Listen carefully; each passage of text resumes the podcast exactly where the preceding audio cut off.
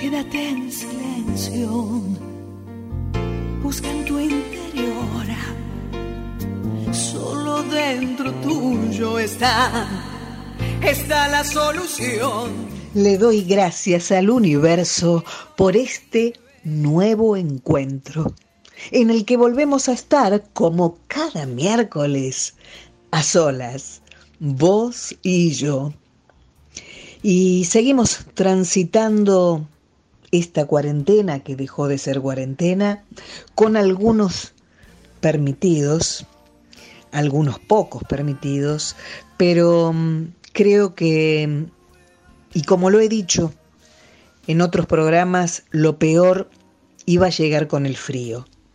Por esto yo les pido que se cuiden más que nunca, que traten de no reunirse con amigos, conocidos o familia.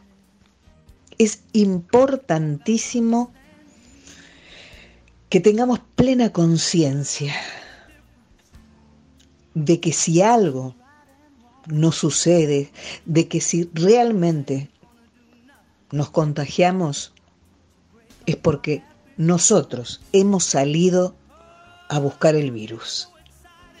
De manera que es más que nunca tiempo para cuidarnos y ayudar a otras personas en este difícil tiempo en donde no todos pueden comprender que si nos tocó en el mundo a todos vivir este nuevo tiempo, es por algo. Cada uno desde lo más profundo tiene que reflexionar sobre esto y, y seguramente sabrá qué debe cambiar para mejorar como ser humano. De manera que sigamos cuidándonos, sigamos ayudando a los demás desde la palabra, que tanto valor y peso tiene, y tanto bien, además, nos hace cuando esa palabra llega desde la verdad, desde el compromiso y desde el amor. Arranca entonces este a solas con todo lo mejor en este caso, la música.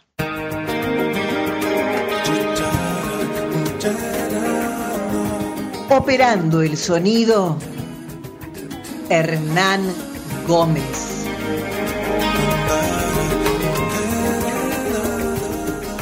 En la producción, guion y conducción, más musicalización, una amiga, gente. Alejandra Lafer. Quisiera ser el verbo al que no invitas la fiesta de tu voz. ¿Te has preguntado alguna vez si la verdad si siente el viento debajo de tu ropa? Cuando te bañas en el mar desnuda y te acaricia el cuerpo y la fiesta de tu piel. Se sentirá las alas sola, sentirá la arena, me pena. Quisiera ser el aire que escapa de tu risa. Quisiera ser la sal para escocerte en tus heridas. Quisiera ser la sangre que envuelves con tu vida. Quisiera ser el sueño que jamás compartí y el jardín de tu alegría, de la fiesta de tu piel. Son esos besos que ni ni calor, pero si son de tu boca, también los quiero yo.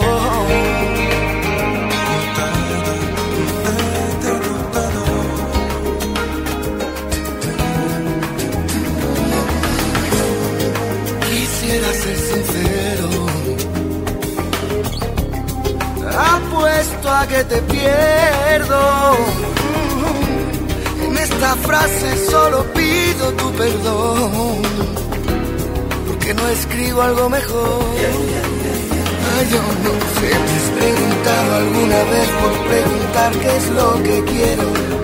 Por qué motivo he dibujado el aire que jugaba a ser silencio. Si en realidad te entiendo, solo nos queremos. A la noche como a mí le duele tanto desear de lejos. Sentirá las alas solas, sentirá la arena. Me da pena. Quisiera ser el aire que escapa de tu risa. Quisiera ser la sal para escocerte en tus heridas. Quisiera ser la sangre que envuelves con tu vida. Quisiera ser el sueño que jamás compartirías y el jardín de tu alegría, de la fiesta de tu piel. Son esos besos que ni frío ni calor pero si son de tu boca, también los quiero yo. Quisiera ser el aire que escapa de tu risa. Quisiera ser la sal para escocerte en tus heridas. Quisiera ser la sangre que envuelves con tu vida. Quisiera ser el sueño que jamás compartirías y el jardín de tu alegría, de la fiesta de tu piel. Quisiera ser el aire que escapa de tu risa. Quisiera ser la sal para escocerte en tus heridas. Quisiera ser la sangre que envuelves con tu vida. Si quieres ser el aire, yo te invito a mí a mi camisa, mi camisa.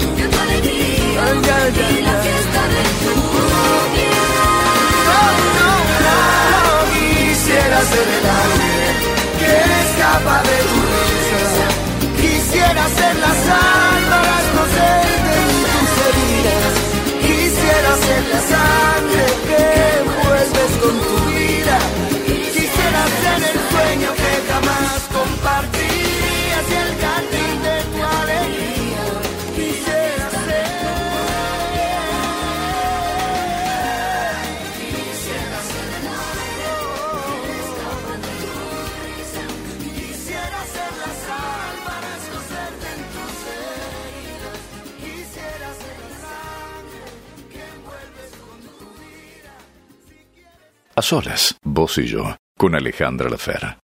Hola, soy Daniel Miglioranza y yo también estoy a solas con vos. Y a solas, vos y yo, hoy recibe a una grande de la narración. Su nombre, Ana Padovani.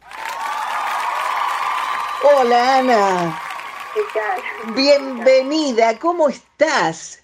Muy bien, acá, este, como todos, adaptándonos a estos tiempos que corren, mira. Un tiempo, un, Corren, como digo yo. un tiempo, sí, ¿no es cierto? Un tiempo nuevo que llegó, eh, algunos lo toman como algo negativo. Eh, eh, desde tu punto de vista, ¿cómo lo estás viviendo? A ver, tratando de adaptarme, de no perder la actividad que llevaba, este, mantenerla, eh, aprendiendo el cambio de formato, sin duda. Eh, en lo personal no, no, no, no me quejo, digamos, está, está todo más o menos funcionando a mi alrededor, con mi familia, con mi vida, con el trabajo, trato de sostenerlo, de modo que no lo siento particularmente. Eh, agradezco, eh, agradezco que se me dé así, porque sé que hay, es muy difícil para muchas personas y me preocupa mucho realmente, Eh, me preocupa mucho, pero esperemos que lo superemos todos, de un modo u otro. Seguro que sí, realmente eh, eh, no todos lo podemos transitar de una manera este, positiva, digamos, ¿no es cierto? claro, La- seguro. las realidades son tan diferentes, como siempre digo. Exactamente. Y bueno, eh, eh, contame un poquito cómo nace este tema en vos, toda una vida este, contando historias, ¿no? Sí, es una, toda es una larga historia. ¿Te gustaría, te, te gustaría contarle a, a, la audiencia de Solas Vos y yo cómo arranca esta, Ah. esta decisión, digamos, de... Ah, es una larga historia también, es todo un cuento. Eh, mira, yo vengo, en realidad, yo hice una carrera, otra carrera, yo soy licenciada en psicología. Empecemos por ahí. Soy maestra, terminé en el magisterio y en, en mi época había que hacer una carrera y elegí psicología, eh, que me, me, gustaba mucho, tenía que ver con lo... Estaba entre psicología o literatura, me gustaba mucho también estudiar letras, la filosofía, las carreras humanísticas. Ajá. Opté por psicología porque era una carrera que daba la posibilidad de un ejercicio profesional bastante inmediato, digamos así. Eh, de modo que me recibí de psicóloga, empecé a trabajar como psicóloga, eh, pero yo tenía, siempre tuve una, una pasión muy particular por dos cosas. Una era la lectura, desde muy chiquita, fui gran lectora, en mi casa eran grandes lectores, este, y me leían cuando yo no sabía todavía, y siempre tenía libros, es decir, estuve muy rodeada por el tema de los libros, de la música también, estudié piano, yo toco piano, eh, en fin, iba a un colegio de monjas cuando era chica, que, me hacían recitar y actuar en los actos, y, y, ahora te puedo contar una anécdota muy, muy, muy curiosa, muy graciosa, ahora me resulta graciosa.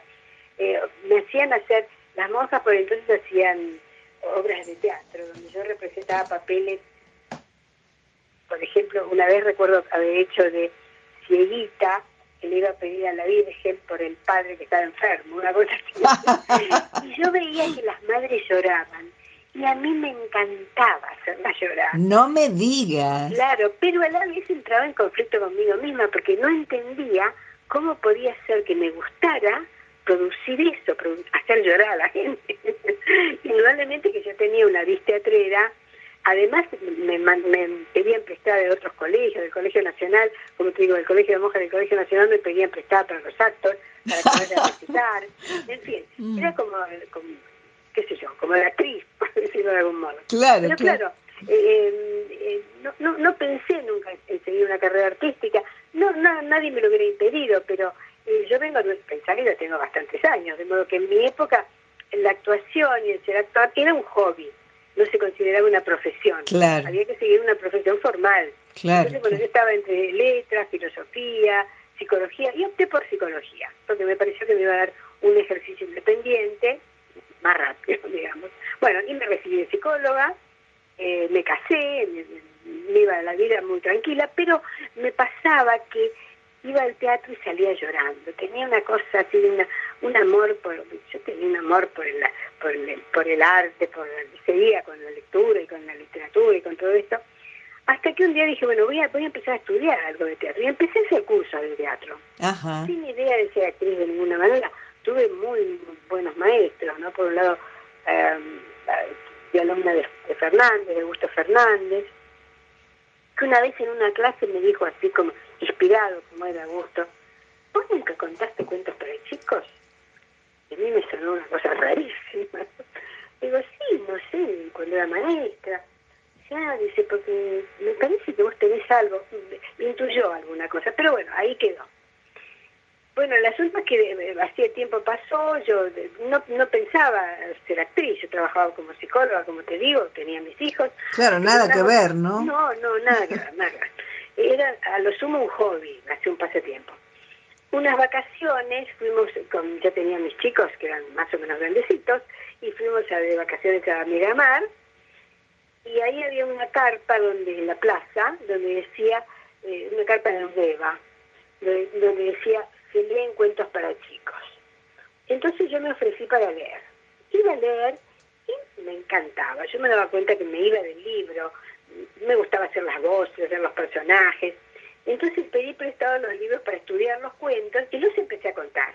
Así, de puro eh, corajuda nomás, me encantaba y, que esa idea. Bueno, claro, ¿y qué, ¿y qué pasó cuando te encontraste en ese lugar, no contándolos? Mira, para mí fue muy muy hermosa la experiencia, pero el que percibió fue el dueño de, la, de, esa, de ese local de Udeva, ese señor, sí. que vio que esto daba para otra cosa. Entonces se le ocurrió sacarme fuera de la carpa Entonces me, me, me, me decía que contara en la plaza directamente, al aire libre. Ajá. Y así fue como yo empecé a contar allí en, este- en la, la plaza de Miramar, que por aquellos años, estoy hablando de los años 80, ¿no? Era muy distinta, era una, una plaza mucho más chica, todo era más, más pequeño. Y se empezó a correr la cosa y los padres después de la playa llevaban a sus chicos a la plaza y yo contaba cuentos. Yo veía un, un fenómeno muy particular, algo que pasaba eh, realmente asombroso. Pero claro, como venía del teatro, nunca había visto un narrador, me parecía que desconfiaba de la propuesta. Pensaba, bueno, tendré que salir de atrás del árbol para, hacer los personajes. Claro, para claro. ¿Cómo Claro. tendré que hacer? Eh, tanto despojo, digamos así, habiendo tenido la, la- la experiencia del teatro, que hay escenografía, vestuario y demás, Claro. no podía creer que se pudiera hacer una propuesta escénica tan despojada. Bueno, lo concreto fue que eso fue sumamente exitoso. Cuando volví de esas vacaciones, se lo conté a una amiga, muy amiga, este, que tenía un taller de yoga, daba clases de yoga, y solía iniciar sus clases haciendo una comida, tenía una terraza muy grande, hacía una comida donde reunía a los alumnos a la noche, y me dijo, uy, dice, qué lindo, no, mira, voy a hacer, el sábado voy a hacer la comida de todos los años, ¿no querés venir a contar cuentos? Dije, pero yo conté para chicos. Dice, bueno, pero mira, si vos lees, lees tanto, dice que algún cuento para adultos seguro que vas a, a encontrar. Para... Dije, bueno, yo pruebo. Claro. Entonces conté esos cuentos que a mí me habían gustado tanto, que yo recordaba algún cuento de Chekhov, busqué entre mis libros de Saki, de autores que tienen historias potentes y narrables, ¿no? Claro, claro. Y esa noche conté allí. Bueno, cuando terminé, venían a decirme, ¿dónde lo haces? ¿Dónde estás haciendo esto? ¿Dónde lo haces? A mí me daba mucho pudor decir que era la primera vez que lo hacía. Ahora, qué increíble, vos fijate cómo se abrió un camino Cómo se concatenó de, todo. sí. de lo menos imaginable, ¿no? Sí, totalmente. Cómo se fueron dando las circunstancias realmente que Claro. algo esto como que habría que creer que cuando va a ser, va a ser, más o menos, ¿no? Bueno, lo concreto es que a partir de ahí después me empezaron a llamar, y yo empecé a darme cuenta que realmente esto cobraba otro otro color, otro carácter, Claro, que tenía que claro. perfeccionarme en esto. Y empecé, por un lado fui a ver a un amigo, Claudio Hochman, que es director de teatro, que, bueno, que se fue después a Portugal y se allá su carrera, y le pregunté, mira Claudio lo que me pasa, eh, ¿qué te parece? ¿Qué puedo hacer con esto? Y él claramente me dijo, mira, hacete un folleto. Yo nunca hubiera pensado en eso. Ajá. Y tenés que hacerlo para las escuelas. Y y hay un espacio, ah, no, porque en esta fiesta, además, me- en esa fiesta que te decía que empecé ahí, otra persona me dijo, mira, ¿por qué no vas a la Recoleta? Porque en la Recoleta se están abriendo unos patios que eh, se puede hacer alguna cosa así libremente, que es un espacio que, se- está en formación. Entonces yo me acuerdo que había empezado ahí con mis chicos, que eran chicos, chiquitos, los llevaba, juntaba algunos chicos de por ahí y armaba, contaba cuentos ahí. Los patios entonces de la Recoleta eran puro ladrillo y cascote, porque estaba programada la, el auditorio, los, los patios no existían todavía. Claro. Un día me vio eh, Ruth Mel, que era la- una periodista muy conocida de la Nación, que programaba la sala, el auditorio, y me dijo, ay, dice, otro año, dice, ahora la programación está cerrada, dice, pero otro año, eh, tráeme tus datos, algún proyecto, si querés, yo te puedo incluir para la programación del año que viene. Bueno, pero ahí quedó. Lo concreto es que, habiendo empezado así, al poco tiempo, un día esta señora me llamó por teléfono, medio desesperada, un domingo al mediodía, diciéndome, mira, eh, vos, vos venís acá a contar, siempre con los chicos vas al patio. Dice, pero te tengo que pedir un favor, porque se accidentó un actor de la obra de teatro que hay que hacer en el auditorio y va a haber mucha gente y ya que vos lo haces afuera, tendrías inconveniente en hacerlo en el escenario. ¡Qué bárbaro! Y yo dije, no, por supuesto, no, ningún problema. Bueno, y ahí empecé, ahí empezó realmente, porque para mí subir al escenario ahí y empezar a contar cuentos fue una, a ver, una, una emoción que es el día de hoy y te juro que me estremezco de solo pensarla, porque De alto impacto fue arriba y tuve una sensación, mira, dije, Claro. esta es mi casa, Qué este bárbaro. es mi lugar. Qué. Además tuve un recu- me vino un recuerdo muy primitivo, fíjate vos qué curioso, de mi infancia, muy de mi infancia, porque mi padre que tenía una cosa muy artística. Mi padre, yo vivía en un pueblo y era muy muy aficionado a la, al, teatro que se hacía allá, allá en el ¿De dónde, Ana? ¿De dónde? entonces era un pequeño pueblo que se, ahora no hay que hablar porque es una gran ciudad, que es Escobar. Ajá. No tiene Escobar. Pero entonces era un pueblo muy chiquito. Pero muy conocida actualmente, claro. Ahora es una gran ciudad, por Dios, cabecera del partido, bueno, claro. es una gran historia, ¿no? En aquella época era un pueblo mínimo. este Y bueno, mi, papá era el, escenógrafo, el maquillador del elenco de teatro ahí local. Y me llevaba siempre a los, a los ensayos. Yo lo acompañaba mucho, de chiquita, siempre. bueno, pero entonces la beta artística la tenías porque venía ya, ¿no? Sin duda, sin duda que venía. Claro. Venía, este, venía por el lado de mi papá, sin duda, venía por esto que yo te contaba de la escuela, del colegio de monjas, que incluso cuando iba al colegio, me acuerdo que me pedían prestada del Colegio Nacional para los actos para que vaya a visitar para que se animara el acto escolar del otro colegio. ¡Qué bárbaro! O sea que ya tenía una cosa que, bueno, y esto, volviendo al punto en el que estaba, se juntó todo cuando yo empecé ahí en, por los 80.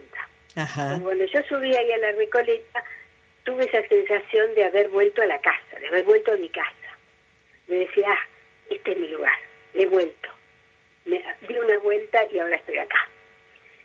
Y a partir de ahí, bueno, la gente que estaba empezando a decir, bueno, vas a los colegios, ¿por qué no? Mm, mirá, yo, pues, directoras de colegios, yo me empezaron a llamar, yo le pedí asesoramiento a Claudio Hodgman, y Claudio me dijo, mira, hacete un folleto y tenés que venderlo en los colegios, tú ir a los colegios.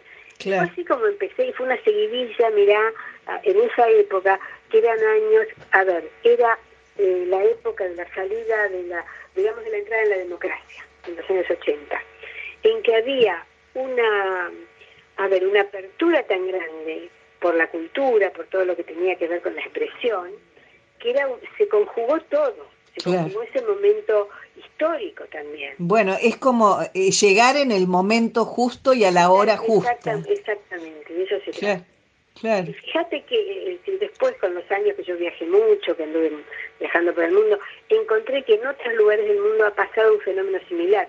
Este movimiento de la narración oral se instaura como eh, una actividad profesional a fines de los 60 en París, eh, más exactamente diría después del mayo del 68, en que ahí se produjo una movida muy fuerte. Y todos los africanos y árabes, los inmigrantes, que habían llegado trayendo sus historias de tradición eh, y empezaron a contar, fueron los parisinos, que no son nada tontos, notaron que eso era un hecho digno de mención, digno de ponerlo en un escenario.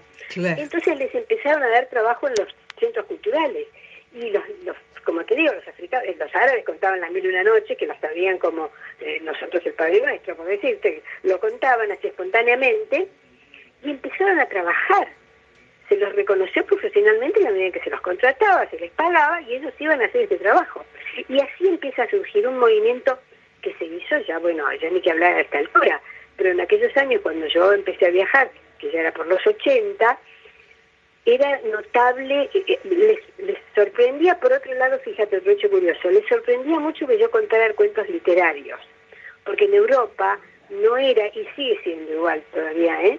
No es habitual contar la literatura. En general se mantiene la tradición del narrador oral, o sea, del narrador que cuenta cuentos de tradición, cuentos que son de transmisión oral y que no están escritos en los libros.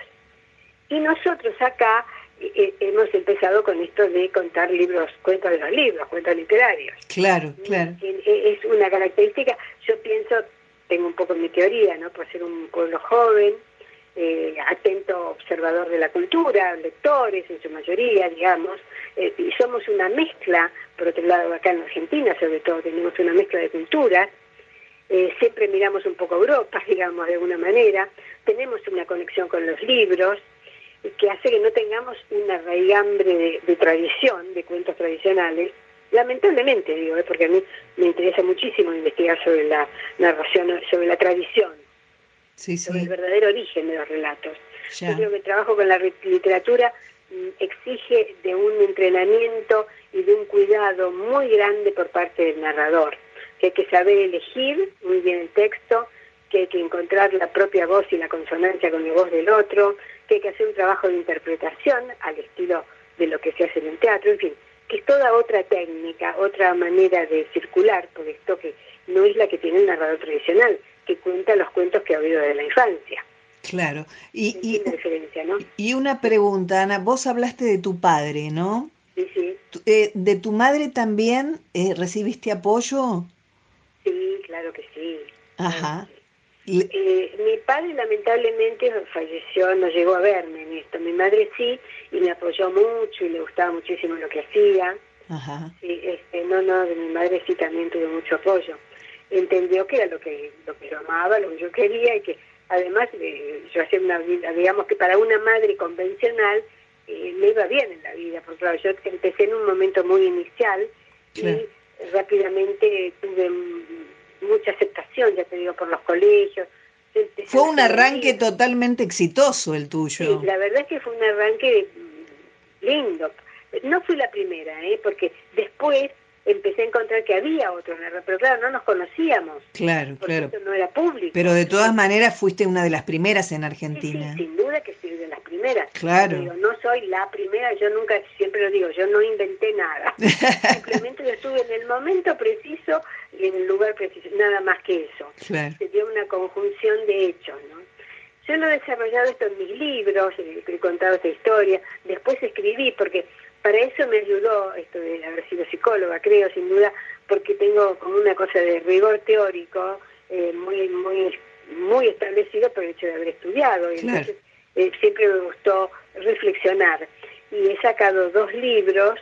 Eh, el primero tuvo ocho ediciones y ya está súper agotado. El otro está, se llama Escenarios de la Narración Oral ese lo tengo, lo tengo conmigo, incluso tengo ejemplares, si hay alguien interesado, yo te aviso porque te han quedado algunos, que todavía quedan. Fantástico, sí, les, les contamos a los oyentes que este que pueden adquirir eh, tu libro. Sí, sí, cómo no, porque todavía quedan algunos, este porque claro, se agotan, obviamente, porque eh, ha, tenido tanta circulación todo esto que, este, bueno, las editoriales, eh, PAI 2, la verdad es que eh, siempre editó, y te digo, el primer libro se editó ocho veces.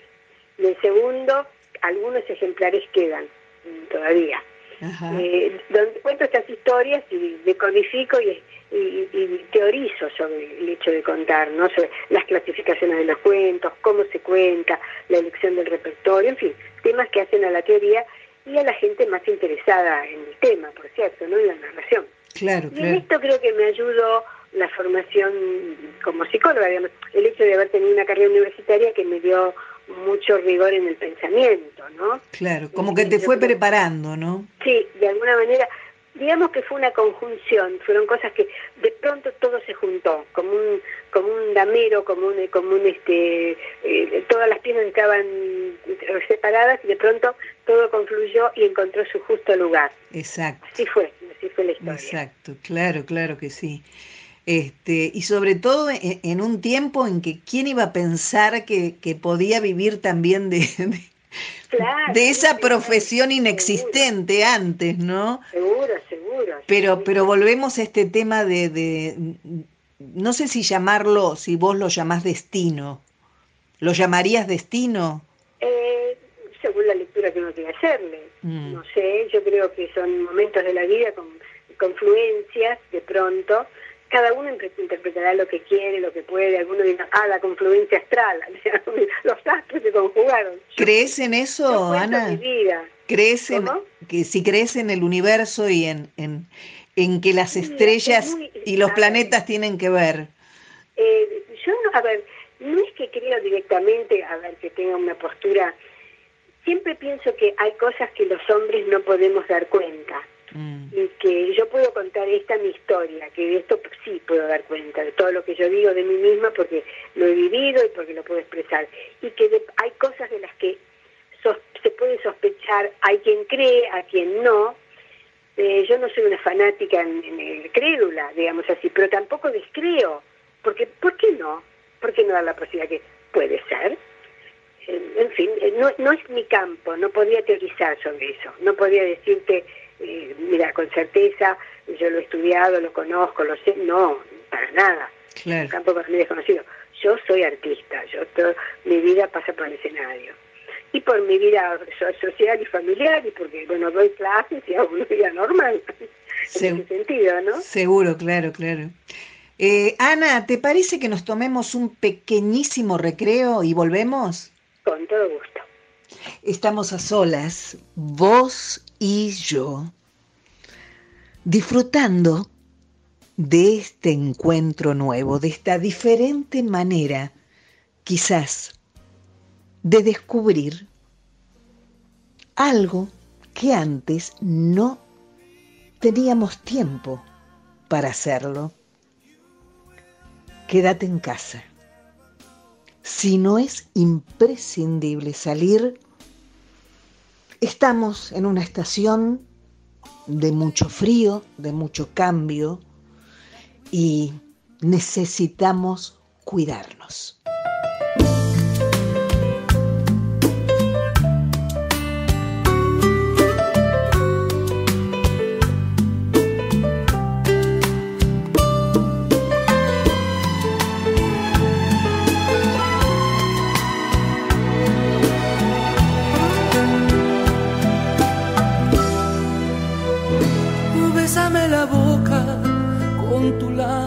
De risa.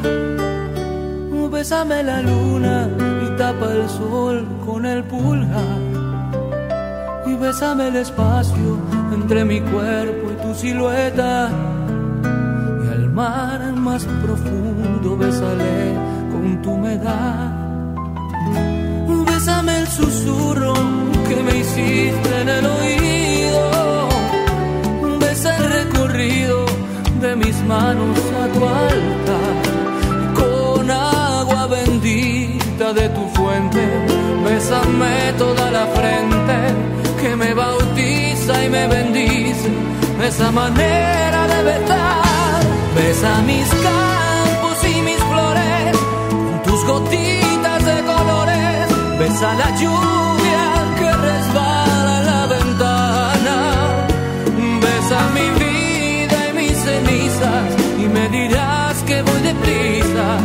Bésame y deja con un grito que lo logre. Besa el torrente de ilusiones. Bésame todas las pasiones. Besa mi río hasta su desembocadura. Besa mi vida y mis cenizas. Me dirás que voy deprisa. Besa mis días y mis noches, mis diluvios sol.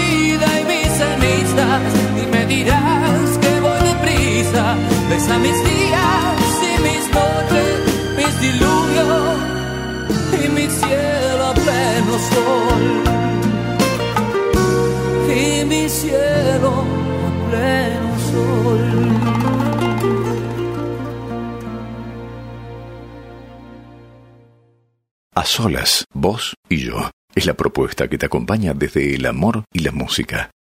Soy Nora Massi. Yo también estoy a solas con vos, Alejandra. Y volvemos en esta nota tan especial y tan cálida con Ana Padovani. Ana, eh, con respecto a tu perfeccionamiento, digamos, ¿no? En esto de la narración, eh, has estado mucho tiempo fuera del país. Sí, he viajado mucho. Has viajado muchísimo y además, bueno, has tenido infinidad de premios. He tenido premios, sí. Eh, el público, el, el, público, perdón, el público del exterior, de, de afuera de, de, nuestro país, ¿cómo te recibió? A ver, y como te digo, por un lado con esta sorpresa de que yo contaba eh, cuentos literarios. Eh, me acuerdo incluso que una vez el British Council me mandó a Londres eh, yo, yo iba a España, entonces ellos me de España me mandaron a Londres, me, me pidieron que ir a Londres para hacer un espectáculo bilingüe con una narradora eh, que había en Londres, muy reconocida, que trabajaba también para el British Council, eh, y que también se sorprendió mucho cuando se enteró que yo contaba cuentos literarios, porque ella era africana y contaba las historias que había oído en su infancia, ¿no? Claro. Como te digo, ella estaba muy, eh, muy, muy pregnante la tradición oral. En general, y en general siempre lo recibieron, eh, se recibió muy bien, digamos. Eh, extrañados, como te digo, el hecho de que yo contara literatura, eh, pero siempre, siempre he tenido buena recepción. En Europa eh, del mismo modo. En Europa cada país que encontré que tiene características distintas, ¿no? Claro. En España, por ejemplo, se trabaja con una cosa, los narradores tienden a ser muy participativos con el público, o sea que la gente participe, hacen tipo adivinanzas o cuentos o cosas para que el público responda, cosa que acá no, no, no tenemos tradición. Mm. Acá el narrador es más... Eh, Formal, diríamos podríamos decir. De alguna manera, porque trabajamos más con las imágenes, con la idea de que el espectador eh, se haga las imágenes con lo que uno le transmite solo con la palabra, ¿no? Eh, no, no, buscamos, porque la yo soy de la idea, además de que la participación no la participa. Yo siempre digo que no hay cosa más activa que un chico quieto escuchando un cuento. Mm.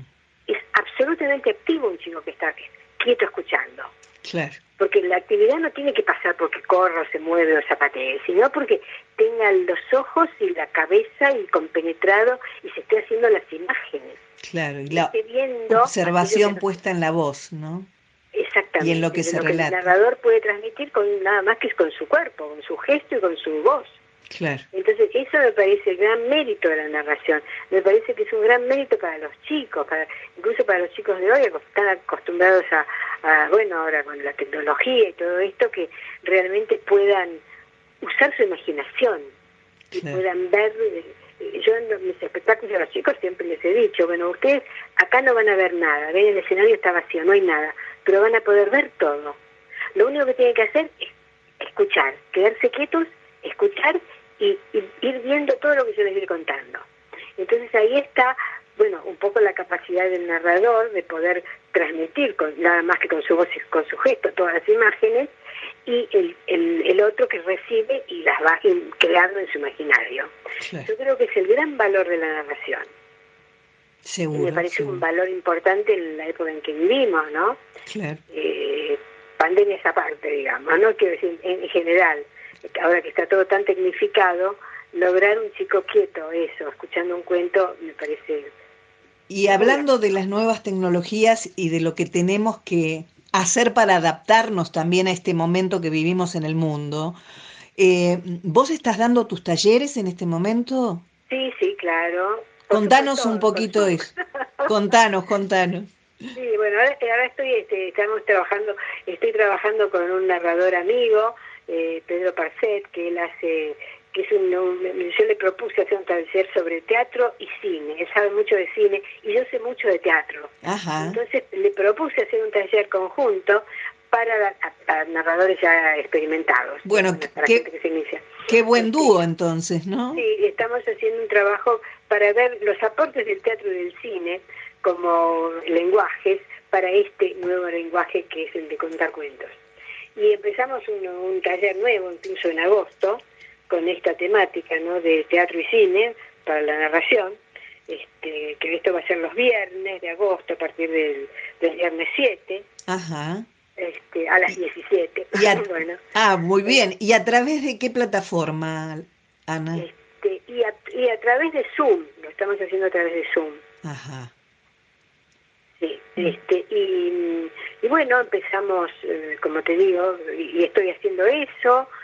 Y bueno, también contar, hay cosas que me piden, también me han pedido para eh, para, la, eh, para la Feria del Libro, ahora estoy contando allí, eh, dejé algunos cuentos grabados. Claro, ahora todo, ya todo está grabado y se sube por internet, no, no hay nada presencial, ¿no? Claro, claro. Eh, por el momento, no se sabe cuándo ni cómo, pero bueno, confiamos en que la imaginación siempre va a seguir trabajando y siempre va a seguir operando, ¿no? Seguro que sí, seguro. Este, ojalá Dios quiera que bueno, que la primavera nos traiga otro Claro. otro volver a empezar y a, a conectarnos, no sé si como antes, pero bueno, con un poco más de cercanía, ¿no?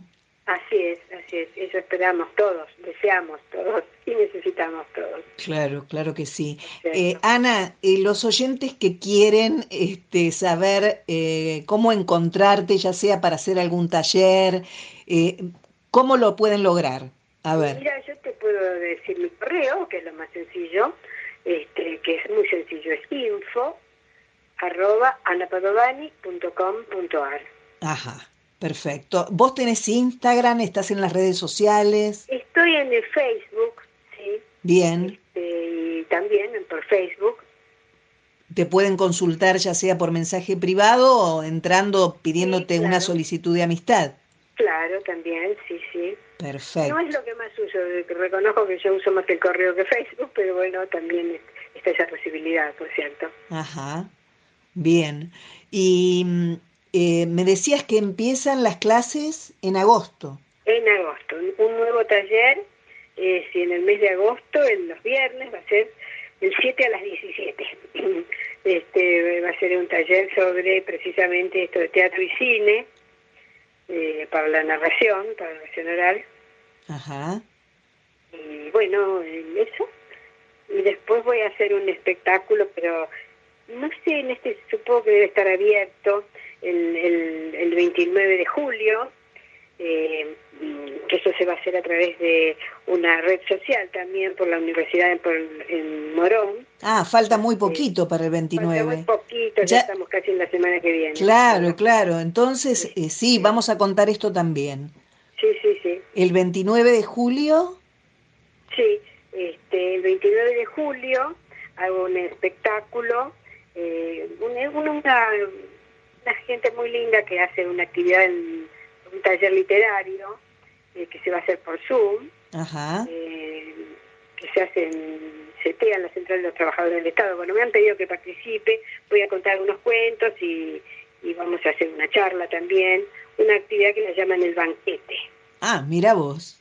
Sí, el banquete, porque Ah. se reúnen y después comen. Bueno, ah, esto es lo que se hacía. Ahora supongo que no, no, habrá, no habrá comida, por supuesto. Bueno, pero será individualmente. Pero cada cual se puede poner, este, como diría Catita, mire, se pone un sanguchito ahí al lado y va a estar lo más bien. Hablando, Con Nini, la gran Nini, tengo por Dios una historia muy particular con Nini. contala por favor, ya te la estaba por pedir. Mimi fue a verme el primer día cuando empecé con el primer espectáculo, así como esa historia que te conté brevemente, cuando empecé ahí en Liberarte, el- yo había pedido la autorización para hacer, por regentores, por supuesto, ¿no? Sí. Yo no la conocía, ni mucho menos, pero Mm. por eh, cortesía le mandé una invitación. Y para mi sorpresa y alegría fue, fue a verme. Y casi te desmayás. No, me dio una alegría. Cuando vinieron a decir, bueno, pidió que no la fotografiaran, que no se dijera que estaba. Ah. Se sentó adelante, ya era muy mayor, ¿no? Se sentó adelante, muy muy pequeñita, así como era. Me acompañaba una señora. Bueno, y escuchó todos los cuentos y cuando terminé se acercó así, me, me tomó de las manos y me dijo, ¿qué actriz? Ah, Bueno, yo digo que me, es mi madrina y me bautizó. Después, eh, para Navidad, me mandó una tarjeta, qué maravilla, ¿eh? una tarjeta que decía, bueno, que le habían escrito, ¿no? Felicidades, ¿verdad?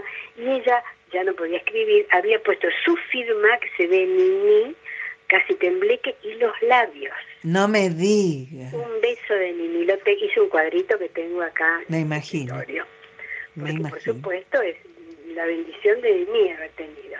Que ahora Radio, Radio Nacional, y todo eso están haciendo todo un homenaje, me pidieron precisamente, y yo hice una, bueno, una presentación con los personajes Caucatita y Cándida, precisamente para por los 100 años de la radio. Sí, claro, estamos de fiesta. Estamos de fiesta, sí, sí. Entonces, bueno, por supuesto que Nini que se inició en la radio, entonces Catita y Cándida tienen que estar allí presentes. No podían faltar. No pueden faltar. Entonces, bueno, me pidieron y les mandé una grabación este, para que se, bueno, para que se incluya en el, dentro del festejo que va a ser Radio Nacional por los 100 años de la radio. Qué bueno, qué bueno, qué Sí, la bueno. verdad es que sí es un recuerdo muy entrañable para mí, pero muy entrañable. Bueno, Ana, realmente ha sido una alegría tenerte este, en este a solas tan especial y, y bueno, Yo te te, agradezco. no, al contrario, Te es- agradezco y te felicito además porque está bueno que estas estas cosas ahora así como sea, por estos medios, pero que nos, les lleguen a todos, que podamos todos comunicarnos. todos comunicarnos y, y descubrirnos también, ¿no? Claro está, sí, sí. Porque claro. hay tantas disciplinas diferentes y tan importantes este, que necesitan también ser descubiertas, ¿no? Claro, seguro, seguro. Y también, perdón, antes que me olvide, por si hay alguien interesado en mi libro, me pueden escribir al correo ese que te di. Que lo repetimos. Sí, como no, info arroba anapadovani.com.ar. Perfecto. Como digo, tengo ese libro que se llama Escenarios de Narración Oral y también un CD de cuentos para chicos. ¿eh? ¡Ay, qué lindo! Sí, sí, sí, sí, cuentos de tradición oral para chicos. Que eso todavía, este, los CDs se siguen escuchando. Claro que sí, por supuesto que sí. Bueno, Ana, te mando un abrazo fuerte, Muchas fuerte. gracias. Te y- felicito por lo que estás haciendo, te deseo todo lo mejor, este, que nos podamos seguir comunicando así, eh, por esta vía, por todas las vías que podamos y que sigamos este, eh, así, aunque no sea en carne, como diría Catita, no es en carne y hueso, más en verdaderamente con el espíritu, con la voluntad. Seguimos comunicadas y este y por favor siempre este actualizame eh, en cuanto a lo que hagas y en dónde, ¿sí? Bueno, muchísimas gracias a vos, te agradezco mucho y te deseo todo lo mejor. Yo Y bueno, también. escribir a vos también, así quedamos comunicadas por correo. Claro que sí. Abrazo fuerte, fuerte Muchas gracias igualmente. y que sigan los éxitos. Muchas gracias igualmente, gracias, gracias. No importa el lugar, el sol es siempre igual. No importa si es recuerdo o es algo que vendrá. No importa cuánto hay en tus bolsillos hoy. Si nada hemos venido y nos iremos igual, pero siempre estarán en mí. Esos buenos momentos que pasamos sin saber. No importa dónde estás, si vienes o si vas, la vida es un camino, un camino para andar. Si hay algo que esconder o hay algo que decir, siempre será un amigo el primero en saber, porque siempre estarán en mí. Esos buenos momentos que pasamos sin saber que un amigo es una luz brillando en la oscuridad. Siempre serás mi amigo,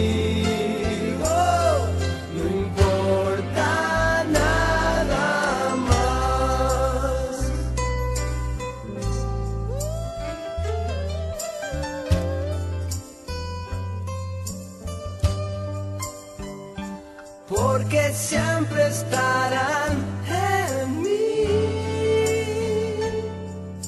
Esos buenos momentos que pasamos sin saber que un amigo es un, que un amigo una luz brillando en la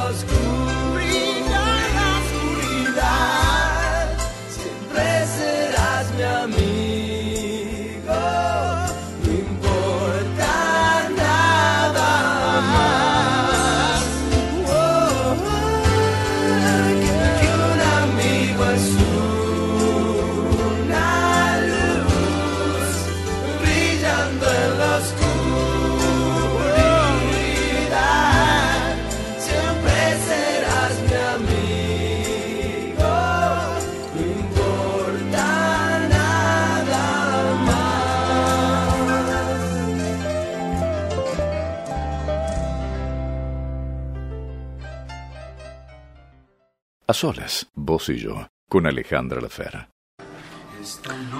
Soy Liliana Benar y estoy aquí con vos a solas, vos, yo. En realidad, no estamos a solas, porque este programa agrupa, aglutina a toda la gente que no quiere sentirse a solas, que quiere estar acompañada y con una buena compañía, con la compañía de Alejandra, mi querida amiga. Hola, soy Ana María Yoshida. Te invito a los cursos online de terapias complementarias.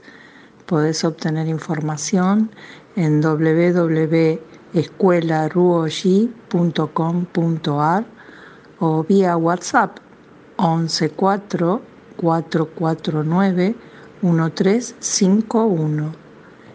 Y si necesitas Reiki a distancia, manda tu mensaje que te estaremos ayudando para equilibrar la energía. Gracias. Y los actores seguimos celebrando los 70 años ininterrumpidos de las dos carátulas, el primer teatro en radio.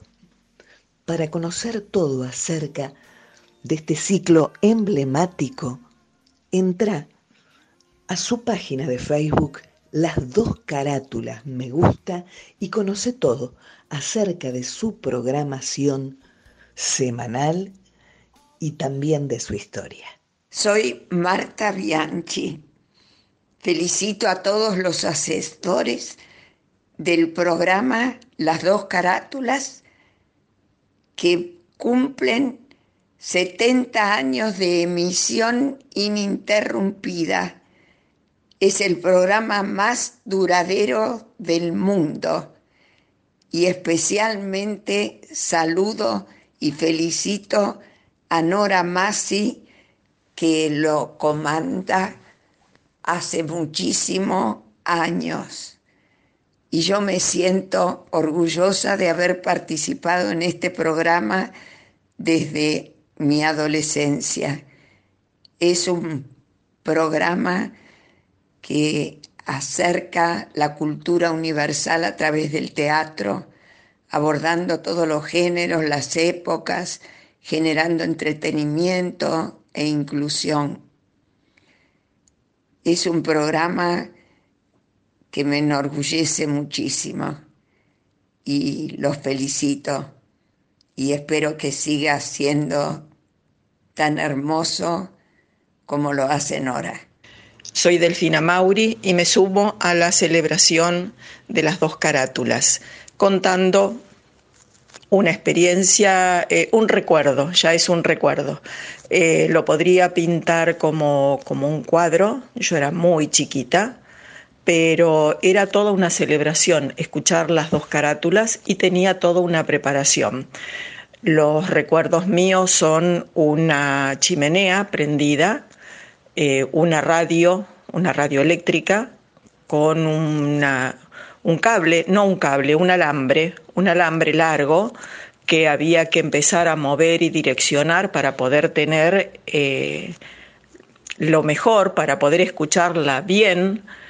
Eh, mi abuela, yo acurrucada al lado de mi abuela, mi abuela tejiendo crochet unas puntillas, recuerdos que solamente quedan recuerdos de esa época, lo único que me queda es la puntilla y la felicidad de haber disfrutado esos momentos porque eran únicos.